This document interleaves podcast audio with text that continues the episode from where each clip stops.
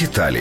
За оцінкою Freedom House, у 17 країнах інтернет є вільним. У п'ятірці лідерів Естонія, Ісландія, Канада, США та Німеччина. Також у цьому списку опинилися Грузія та Вірменія. Ще в 28 країнах, у тому числі Україні, Замбії та Тунісі, рівень свободи інтернету від цензури становить близько 40%. Серед країн з невільним інтернетом 20 країн, зокрема Китай, Сирія, Іран, Ефіопія та Узбекистан. Рівень цензури всесвітньої павутини у цих країнах становить майже 90%. Також до антирейтингу потрапили такі країни пострадянського простору, як Росія, Казахстан та Білорусь. Там показник рівня цензури в інтернеті до 65%. Рівень цензури Рунета збільшився на 3% порівняно з минулим роком. Основна частина обмежень в Росії, наприклад, здійснюється в рамках антитерористичної діяльності. Серед інших тем, які відслідковуються і блокуються владою в інтернеті, Freedom House виділяє повідомлення по пов'язані з ЛГБТ висловлюваннями, конфліктом в Україні, опозиційні заяви, контент націоналістичної спрямованості і пов'язаний з дитячою порнографією. Серед факторів, що знижують рейтинг Росії, у звіті згадуються блокування сайтів, вилучення контенту, політичний та економічний тиск на онлайн видання з боку уряду, а також кібератаки на незалежні медіа.